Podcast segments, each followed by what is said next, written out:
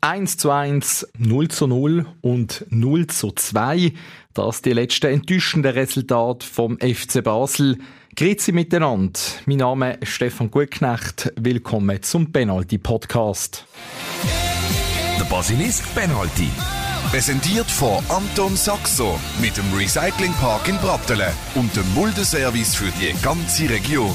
AntonSaxo.ch Zuerst geht es bei uns um die letzten Auftritte der Basler und wir widmen uns dann auch der Trainerdiskussion. Im Sommer kommt ein neuer Mann, das ist eigentlich klar, und der Alex Frey soll einer der Kandidaten sein. Mit unserem regelmäßigen Gast Tim Klose und mit meinem Podcast-Kollegen Stefan Plattner diskutiere ich die Personalien und im zweiten Teil geht es dann um die Veränderungen im Verwaltungsrat, wo ja auch diese Woche bekannt worden sind. Der Verwaltungsrat vom FCB soll kleiner und effizienter sein. Ein, der nicht mit dabei ist, das ist der Johannes Barth. Er hat seine Anteile verkauft. Grundsätzlich werde Johannes Barth gern dabei bleiben, auch wenn es in der Kommunikation halt auch mal ein Problem gegeben hat. Stichwort Trainerwechsel. Dass man dann eigentlich wirklich quasi mit der Medienmitteilung gleichzeitig informiert worden ist, was die Entscheidung war von der Hauptaktionär. Das sind so Sachen, die schon gestört haben. Johannes Barth betont aber auch, er hat keine Probleme mit dem David Degen oder den anderen Leuten im Verwaltungsrat. Man hat jetzt einfach gemerkt, in dieser Konstellation da kann es dann nicht mehr weitergehen. Das Interview mit dem Johannes Barth im zweiten Teil. Haben Ihre Anregung oder auch Kritik zum Penalty-Podcast? Ja, dann schreibt uns doch. Am besten geht das über basilisk.ch.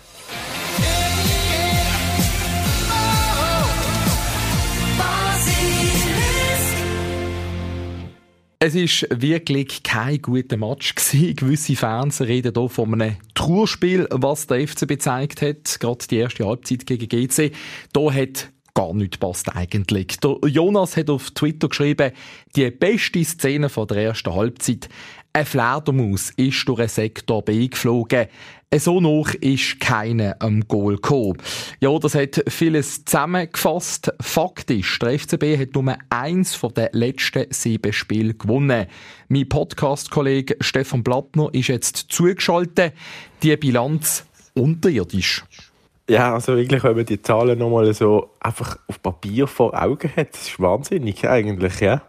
Gut, es sind nicht alles Niederlagen gesehen, aber gleich ein Sieg in sieben Spielen, das ist natürlich viel zu wenig. Und wenn du gesagt hast, Fledermaus-Highlight, für mich ein Highlight, gestern auch ein kleines, als ich privat am Match gesehen bin, noch, hat Erik von Fabian Frey und Frey Bierle dazu. Wenn man auf so Sachen muss ähm, zurückgreifen, wenn man über Highlights redet, zeigt eigentlich, dass äh, sonst nicht viel gegangen ist und dass der FCB einmal mehr enttäuschende Auftritt gezeigt hat. Ja, es hat wirklich enttäuscht, weil einfach nichts stand bekommen. Du hast von keinem Spieler auch gemerkt, wo vielleicht auch noch irgendwie ein Vertrag am Auslaufen ist. Kasami auch, oder gut, auch Velego, so hat man wirklich das Gefühl gehabt, der hat einmal so einen Pass gespielt, völlig unmotiviert, einfach einen normalen Pass, einfach ins Auto raus, der hat dann auch Pfiff gegeben gerade. Nachher ist er immer vorher gerannt, hat mit der Hand gewunken, ich will den Ball, ich will den Ball, aber ja, die Flanken sind jetzt auch nicht super gekommen und es hat einfach fast nichts gestimmt beim FCB gestern. Und es ist eben eigentlich eine Fortführung von der letzten Match, so blutleeren Auftritt gegen Lausanne. Mein, das ist ja eigentlich das Thema, dass der Trainer die Mannschaft offenbar nicht erreicht, respektive die das nicht können umsetzen und darum ist eigentlich klar, Guillermo Abascal, wir haben es vor einer Woche diskutiert, hat keine Zukunft mehr und jetzt kommt natürlich ein interessanter Name ins Spiel. Sowohl BZ wie auch Batz berichten. Der Alex Frey sei der heißeste Kandidat beim FCB. Hege schon Gespräche gegeben. Wie nimmst du das auf? Ja, spannend. Alex Frey, immer wieder mal Thema natürlich. Ähm, wenn man einen Trainer sucht, dann kommt der Name immer führen. Ja, also ich nehme das natürlich positiv auf. Wir haben ja selber mit dem Alex Frey geredet hier im Podcast und er ist ein interessanter Mann, er weiß, was er will, er ist ein Basler, er würde also extrem gut zum FCB passen und nach dem Match gestern, da war auch Diskussion rund ums Stadion herum, Alex Frey, kommt er, kommt er nicht, soll er kommen, soll er nicht kommen? Und viele haben auch gesagt, ja, man hat schon ein paar Mal probiert und irgendwie ist nie der richtige Zeitpunkt gesehen und wenn man jetzt wieder nicht ihn würde holen, wenn denn, also wenn ist denn mal der richtige Zeitpunkt? Ja, ich sage, da, da muss man einfach nochmal ein bisschen zurückschauen, glaube ich. Meine, als Spieler ist er ja 2009 zurückgekommen, hat der FCB zu vier Meistertitel geschossen. Dann ist im 2018 gesehen, wo er ja wirklich interimsmäßig eingesprungen ist, dort, wo man sich von Raphael Vicky getrennt hat. Äh, Unentschieden in Neuenburg gegen Xamax, dann der wirklich schwache Auftritt im Europacup gegen Saloniki, das 0 zu 3. Und dann war ja im Sommer 2020 quasi der Teppich ausgerollt gewesen. Der Alex Frey, der Cheftrainer. Der Plan gesehen, der Heiko Vogel als Assistent wieder reinzuholen. Aber äh, das Duo Burger Heri haben da dann irgendwie zu lange gezögert und darum ist ja zur Kündigung von Alex Frey gekommen. Hat dann jetzt den Weg über Challenge League genommen, hat Beweil bewiesen, was er kann, vor allem natürlich natürlich auch gerade bei Winterthur. Also eigentlich jetzt reif und parat für den nächsten Schritt. Ja, ja, das ist natürlich das. Er hat sich jetzt entwickelt. Genau. Er hat jetzt äh, zwei Mannschaften trainiert auf äh, Profi-Stufe. Vorher hätte man noch können sagen, ja, war nur U21 gewesen. Das hat man beim Wiki gemacht und dann hat es nicht recht geklappt oder nur so halbpatzig. Jetzt müssen wir das beim Frey nicht machen, aber das kann man jetzt eigentlich ja nicht mehr sagen, eben, weil er gerade auch mit Winterthur beweist, dass er in der Challenge League um einen, um einen Aufstieg kann mitspielen kann. Es ist ja nicht einfach nur ein Klüppli dort. Sagen wir, Weil, ja, ist auch noch ein bisschen kleiner gesehen, weil es ein bisschen Provinz, aber Winterthur ist doch eine Stadt auch, ein Traditionsverein und dort zeigt er, was er kann als Trainer. Ja, und natürlich Alex Frey, sowieso eine spannende Figur. Wenn man mal das Profil anschaut, mein, die rot-blaue DNA, die hat er einfach in sich inne. Und das hat er ja bei dir im Podcast, los wir doch nochmal schnell rein, was er da gesagt hat, wirklich betont, was halt einfach wichtig ist, wenn es auch um den FCB geht. Und ich wehre mich auch dagegen, oder? Weil da hat es ein paar Schlau Schlaue gehabt, die da irgendwann einmal gekommen sind und gesagt haben, wir müssen so sein wie, wie Ajax Amsterdam. Da habe ich denen relativ früh gesagt, dass man soll eigentlich DNA vom FCB respektieren. Und wer natürlich eben in dem Zusammenhang, der Alex Frey sicherlich auch ein starker Mann, starker Gegenpol zum David Degen, sicher stärkere Position nicht wie der Guillermo Abascal. Und was ich einfach wichtig finde, ähm, in dem ganzen Zusammenhang immer wieder das Thema, ist einer, der Deutsch redet, also Baseldeutsch, Alex Frey, und trotzdem Fremdsprachen beherrscht, in dem Multikulti-Team vom FCB, natürlich auch extrem wichtig, dass er nicht nur Deutsch kann. Ja, genau. Und er kennt eben natürlich auch die DNA selber, die er anspricht vom FCB. Er weiß, von was er redet. Oder das sind nicht einfach leere Floskeln oder irgendwie äh, zum Fernsehen anstacheln, sondern er, äh, ja, er kennt auch die jungen Spieler noch der eine oder andere, der noch unten ist. Er weiß, was da für eine Basis ist, wie gut das die sind. Er hat natürlich den Kontakt mit dem FCB nicht mehr so intensiv gehabt, hat er auch gesagt bei uns im Interview. Er ist jetzt noch nicht mehr eins zu eins irgendwie verbunden und eingebunden, aber so ganz glauben wir das jetzt auch nicht. Da wird ja doch äh, Haufen Leute hier in der Region noch kennen, wohnt ja noch zu Bielbanken und von dem her wäre er sicher ja, aus meiner Sicht sicher der, der richtige Mann. Im Moment sicher eben der richtige Mann für mich auch, dass man jetzt diesen Schritt gehen will und äh, das, was die Medien schreiben, deutet ja darauf hin, dass das Gespräch stattgefunden hat. Jetzt ist auch wirklich die Frage, ob denn der Alex Frey auch zusagt, weil ich glaube, er stellt dann schon auch seine Bedingungen. Ja, das ist so, ja, ja. Also nicht nur Lohnbedingungen wahrscheinlich. Nein, aber das ist auch wichtig. Ja, das ist sicher richtig und wichtig, genau. Ähm, also, ich weiß nicht, was für Bedingungen er da wird stellen. Und er sagt irgendwie, er muss dann Chipperfield immer spielen oder äh, so, oder wie viele neue Spieler er also braucht. Keine Ahnung, ob er da mit dem David Tage rankommt, was der für Ideen hat und ähm, mit dem finanziellen Hintergrund. Also, da hat schon noch ein Potenzial für heiße Diskussionen oder ähm, ja, dass sie sich vielleicht auch nicht finden. Das könnte durchaus auch sein. Außerdem keine Ahnung, was da Winterthur dazu sagt, oder? Nach einem halben Jahr. Wenn er bei Winterthur ähm, einen Vertrag unterschrieben hat, weiß nicht, wie lange es der läuft, weißt du das gerade? Das weiß ich nicht auswendig, nein. Ja, aber der wird wahrscheinlich länger laufen als nur bis diesen Sommer. Und dann äh, müssten der FCB quasi auch rauskaufen. Ja, das ist ganz klar. Da müssen sicher noch ein paar Punkte geklärt werden. Aber auch logisch, als die Personalie, der Name Alex Frey einfach für Diskussionen sorgt. Der Alex Frey selber, der sagt im Blick, er hat nicht mit dem FCB verhandelt. Nicht jedes Treffen mit dem David Degen würde bedeuten, dass er der Trainer wird beim FCB. Bei so Treffen ging es im Moment um die Zukunft der Spieler, die Winterthur vom FC Basel ausgelehnt hat. Aber der Alex Frey dementiert jetzt auch nicht das Interesse an seiner Person. Und wegen dem wird jetzt auch unseren regelmäßigen Podcast-Gast, Tim Klose, dazu nehmen. Tim, wo du mitbekommen hast, der Alex Frey soll ein Thema sein, wäre er ein guter Kandidat? Ja gut, das ist natürlich ähm, etwas gesehen, wo, wo, wo, wie ich finde, relativ einfach war. Also es ist auch auf der Hand gelegen mit dem Alex, der auch schon im Verein geschafft hat, wo, wo die Strukturen kennt, wo natürlich auch oben alle kennt und äh, der Verein auch mehr oder weniger lebt natürlich durch seine Zeit, die er hat beim FCB. Und äh, ja, ich glaube, es ist sicher keine schlechte Lösung. Er ist auch mal jemand, der ja, wo gegen den Strom läuft und wo auch mal etwas anspricht, wenn ihm etwas nicht passt. Und das ist sicher etwas, wo wo, wo, wo wichtig ist, auch in dem Moment, wenn es gut läuft, dass einer da ist, wo, wo das alles kritisch hinterfragt. Und ich glaube, mit ihm haben wir sicher jemanden, der auch jetzt in der Challenge League sich bewiesen hat und zeigt hat, dass er, dass er eine Mannschaft wirklich äh, ja, unter den Top-Teams in einer Liga kann halten Und äh, jetzt schauen wir halt, wie, wie sich das weiterentwickelt bei Winterthur. Ich weiß jetzt auch nicht, die sind glaube ich auch noch drinnen in dem Aufstiegsrennen. Ich weiß nicht, wie, also doch, ich habe das letzte Mal glaube angeschaut, sie sind ja relativ nach und wir hoffen auf einen Patzer.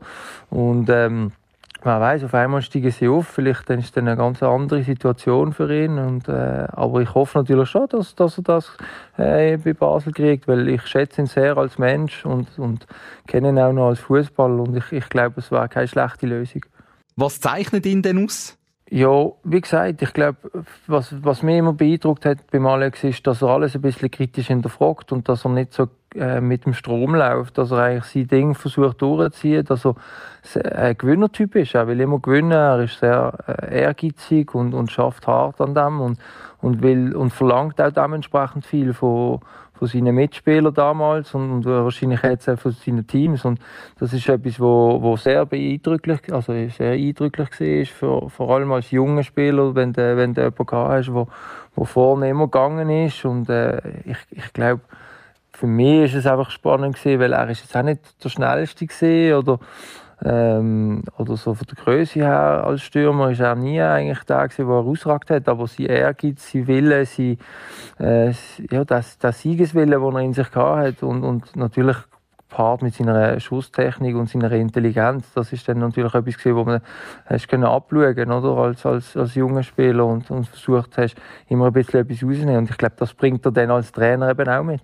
Und jetzt einmal, abgesehen vom Alex Frey, gibt es für dich sonst noch jemanden, der als Trainer ein Kandidat sein für den FCB? Also ich persönlich habe natürlich äh, immer das, das, das Stil vom, vom FC St. Gallen, also der Fußballstil, wie sie das gespielt haben, habe ich immer sehr, sehr interessant gefunden. Also denke ich einmal da äh, würde ich den Herrn Seidler auf die ganze Liste vielleicht so mit aufnehmen. Das fand ich sicher ein sehr spannender Kandidat. Ähm, sonst momentan wirklich jemanden aus dem Ausland holen, fände ich falsch. Ich glaube, man muss äh, mal schauen, dass man ihm in der Schweiz versucht, äh, Kandidaten die Chance zu geben, um sich zu entwickeln. Und ähm, ich glaube, das hat man ja auch immer gemacht beim FCB und ist dort eigentlich auch immer gut gefahren. Sei es jetzt Urs Fischer oder der Heiko Vogel, der dann übernommen worden ist. Ähm, und, und ich glaube, die Schiene sollte man, sollte man jetzt weitergehen. Und ich glaube, dass ein junger Schweizer Trainer jetzt auch wieder ähm, die Bühne verdient hat.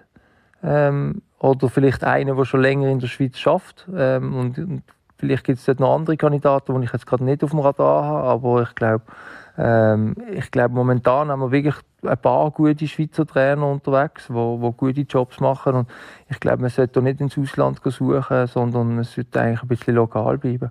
Der Peter Zeidler, sicher auch ein interessanter Name, für mich aber schon auch der Alex Frey zoberst auf der Liste, wenn es dann um den neuen Trainer geht. Besten Dank, Tim Klose, für deine Einschätzung.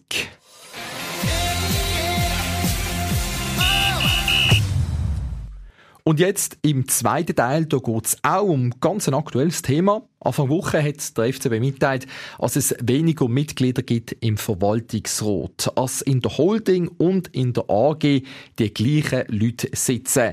Und das führt eben dazu, dass die bisherigen Mitglieder sich nicht mehr zur Wiederwahl stellen, ein davon ist der Johannes Barth. 51 Jahre alt, Präsident von der Basler FDP, Verwaltungsrat von einer Privatbank und er hat eben auch zur neuen Crew den David Degen gehört, hat Anteil gekauft und sich so beim FCB engagiert. Jetzt aber ist der Johannes Barth wieder weg.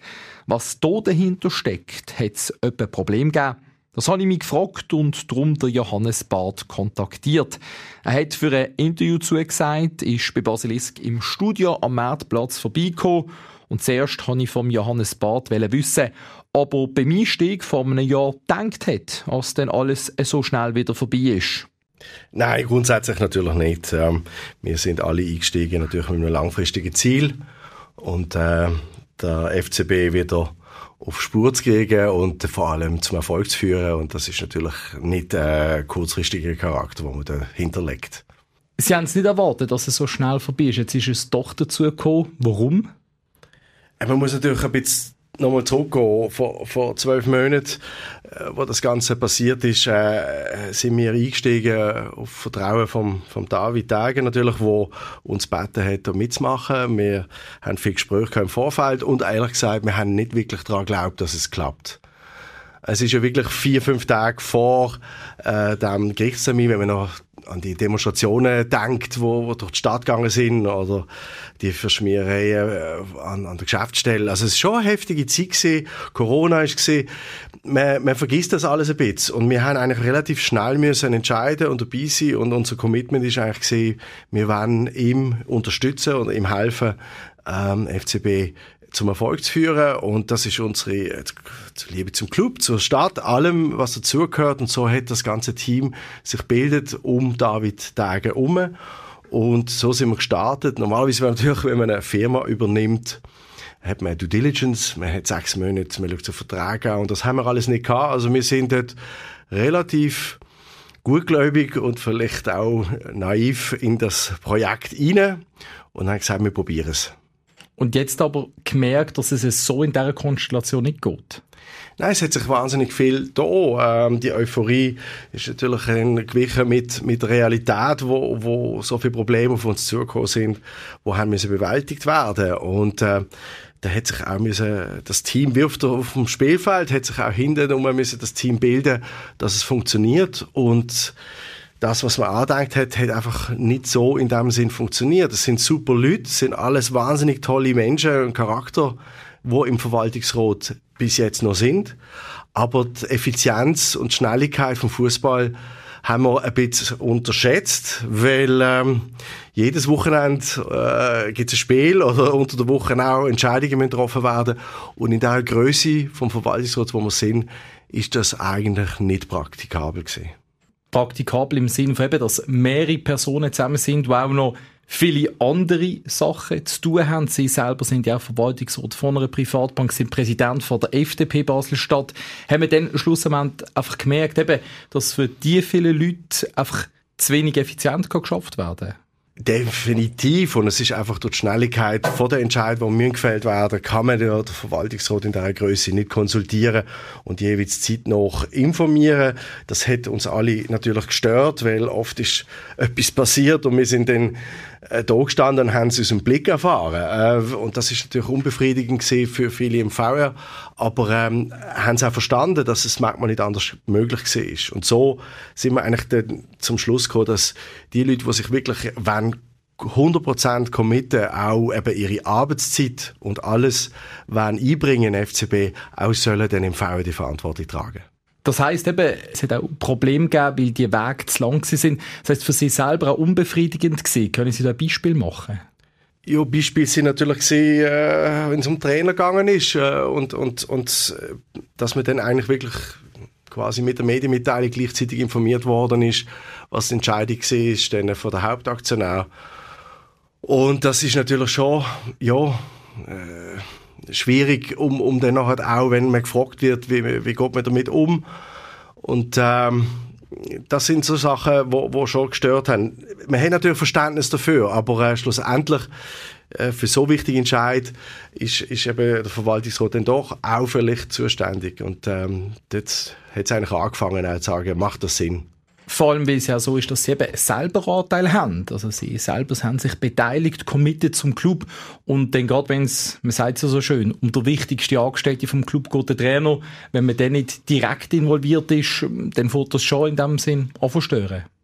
Ja, äh, wie schon gesagt, wir haben uns immer gesagt im VW, und das ist bei jeder Firma so, äh, ob es jetzt auch ein, Fußballclub ist, wir, wir dürfen als Verwaltungsrat nicht im Tagesgeschäft permanent oder überhaupt sich, sich äh, engagieren. Man kann dem Geschäftsführer nicht dort reinreden, weil das ist sein Entscheid, er muss sich ums Tagesgeschäft kümmern. Darum ist es ein bisschen eine Linie, wo, wo fängt das an, wo hört es auf und, ähm, und dort sind die Vierte gesehen und die Diskussionen und am Schluss äh, ist es wichtig für die Effizienz vom Club und die Geschwindigkeit, eben die berühmte Geschwindigkeit, wo wir ein bisschen unterschätzt haben. In einer normalen Firma hat man Zeit, dann sagt man in der nächsten Sitzung, man das besprechen und das ist beim Fußball nicht möglich. Aber schlussendlich Sie selber, haben Sie jetzt eben selber gesagt, man ist dann so ins Grübeln gekommen, macht das so noch Sinn?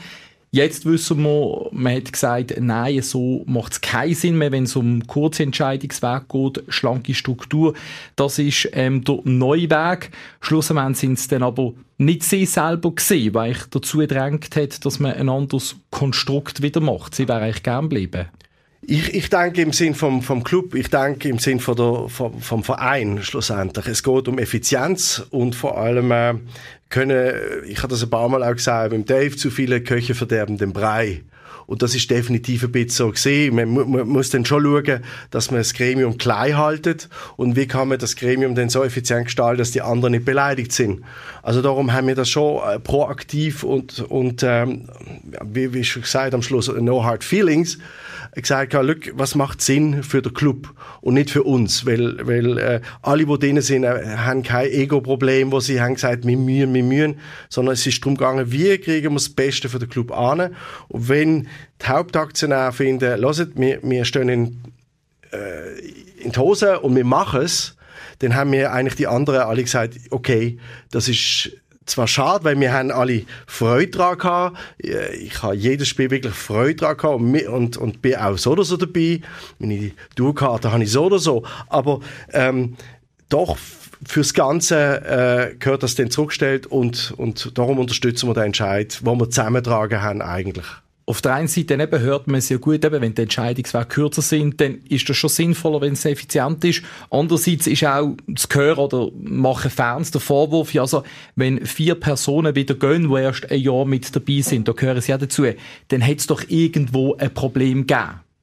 Nein, es hat, es hat kein Problem gegeben. Wir sind alle voll gern dabei gewesen, sondern es geht jetzt wirklich um Effizienz. Und äh, ähm, ich habe auch verstanden, dass äh, das Ehepaar Ray und der David und jetzt der Dan, wo sagen, nein, wir sind jetzt wirklich im Tagesgeschäft auch dabei. Und wir wollen, wenn wir zusammen das entscheiden, dann auch können umsetzen, ohne dass wir jetzt noch Dritte involvieren, dann muss man da einfach sagen, das ist korrekt und richtig. Und jetzt, äh, nach einem Jahr, sind sie wieder dus, komplett dus, der Anteil am FCB, die haben sie Korrekt. wieder verkauft. Ja. Das ist die Abmachung von Anfang an mit allen. Wer nicht mehr denn im Verwaltungsrat ist, äh, kann seine Anteile wieder verkaufen und das ist äh, sofort und äh, anstandslos erledigt worden. Und von außen hört man ja immer wieder oder man sieht, wie der David Tage dort ist, dort engagiert, extrem natürlich mit viel Einsatz. Sie kennen ihn schon länger. Eben ein Mann, der der starke Mann schlussendlich ist beim FCB. Er ist einer von den, wir haben, wir haben äh, eine starke Frau und drei starke Männer. Und, ähm, und das Gute ist, dass jetzt dass, dass die vier können sich entsprechend ein bisschen äh, ausgleichen und äh, Stärke und Schwäche gegenseitig äh, die Ballen hin und her schieben. Und äh, ich denke, für David ist das sicher wichtig, dass er Unternehmer an der Seite hat, wo in dem Moment mal bremsen und, ähm, und aber auf der sportlichen Seite die Erfahrung von David, äh, wo die beiden anderen äh, zu dritt eigentlich eben auch brauchen. Und das ist jetzt, das wird sich jetzt zeigen. Ich bin gespannt. Es braucht Ruhe im Club. Es braucht Ruhe auf dem Spielfeld. Es braucht wirklich eine Strategie, die verhebt. Und das glaube ich, das gegen sie an. Sie haben auch das Jahr miterlebt, ein Jahr, wo man extrem viel hat müssen machen. Der David Degen hat von einem finanziellen Drohzeilakt geredet. Wir wissen, 14 Millionen Verlust, wo man noch hätte können decken wegen der Reserve. Das geht ähm, in diesem Jahr dann nicht mehr. Die aktuelle Situation gibt die Ihnen auch zu denken. Ich sage jetzt mal so generell als FCB-Fan, wo Sie ja sind. Natürlich, es ist ein Drahtseilakt, das, das hat auch Dani Büchi äh, im, im, im, Sportsommer sogar gesagt, wo der Blick noch gesehen, überschrieben hat, das ist alles nur Bluff und Quatsch und die machen einen auf Panik, das stimmt ja gar nicht. Doch, es ist ein äh, harter Drahtseilakt gesehen und ist es noch immer, um die Kosten ins Griff die, ja, kriegen. Und das ist auch eben die, die unpopulären Entscheidungen, wo getroffen worden sind im letzten Jahr oder letzten Saison. Und äh, das wird weitergehen. Schlussendlich, äh, wir müssen schauen, wir müssen die Tickets verkaufen, wir müssen äh, tolle Sponsoren haben, man muss tolle Match spielen, man braucht auch gute Transfer. Das gehört weiterhin dazu. Und es ist jetzt keine Zeit mehr für Experiment. Das ist korrekt und das hat er auch so gesagt. Und Sie sind zuversichtlich, dass hier der FCB den Rang bekommt? Natürlich muss ich zuversichtlich sein als äh, ein großer FCB-Fan. Und äh, ich glaube auch an die Truppe. Und äh, ja, es, es wird nicht alles gelingen. Das Jahr ist extrem schwer. Wir haben es eigentlich gedacht, nach der Pandemie, jetzt haben wir es durch. Jetzt kommen wieder nächste große Probleme auf uns zu, äh, wo global sind, wo, wo wirklich äh, uns alle ins, ins Stocken geraten. Aber ich glaube, ähm, die werden das schon meistern. Und äh, wenn es halt nicht langt, dann muss man halt Kapital einschießen. Das gehört auch dazu als Unternehmer. Und da sind alle vier bereit. Wenn wir nochmal zurückschauen zum Abschluss von unserem Gespräch, Sie haben ein Jahr erlebt mit vielen Herausforderungen, vielen speziellen, schwierigen Momenten. Was ist das mit, was Sie ähm, mitnehmen für die Zukunft vom FCB? Prägendes Erlebnis vielleicht in diesem Jahr? Ah, prägende Erlebnis. Ich habe die, die Spiel genossen am Anfang der Saison, wo wir da 5-0 gewonnen haben und Cabral, der da abgerundet hat und äh, das Feuer reingebracht hat. Ja, ich glaube, es ist der Up and Downs, das, das was Fußball eben ist, äh, das, das hat uns sicher prägt und äh, die Freude und Zuversicht und dann plötzlich totale Tränen. Ähm, nein, so ist Fußball, so wird es bleiben. So ist es bei anderen Clubs und ähm, von dem her, ich nehme die Saison mit als große Erfahrung und Spaß und äh, bereue nichts. Der Johannes Barth ist das gesehen über sein Engagement beim FC Basel. Danke euch fürs Zuhören, wünsche ganz eine gute Zeit und dann bis am nächsten Freitag. Der Basilisk Penalty. Präsentiert von Anton Saxo mit dem Recyclingpark in Brattelen und dem Muldeservice für die ganze Region.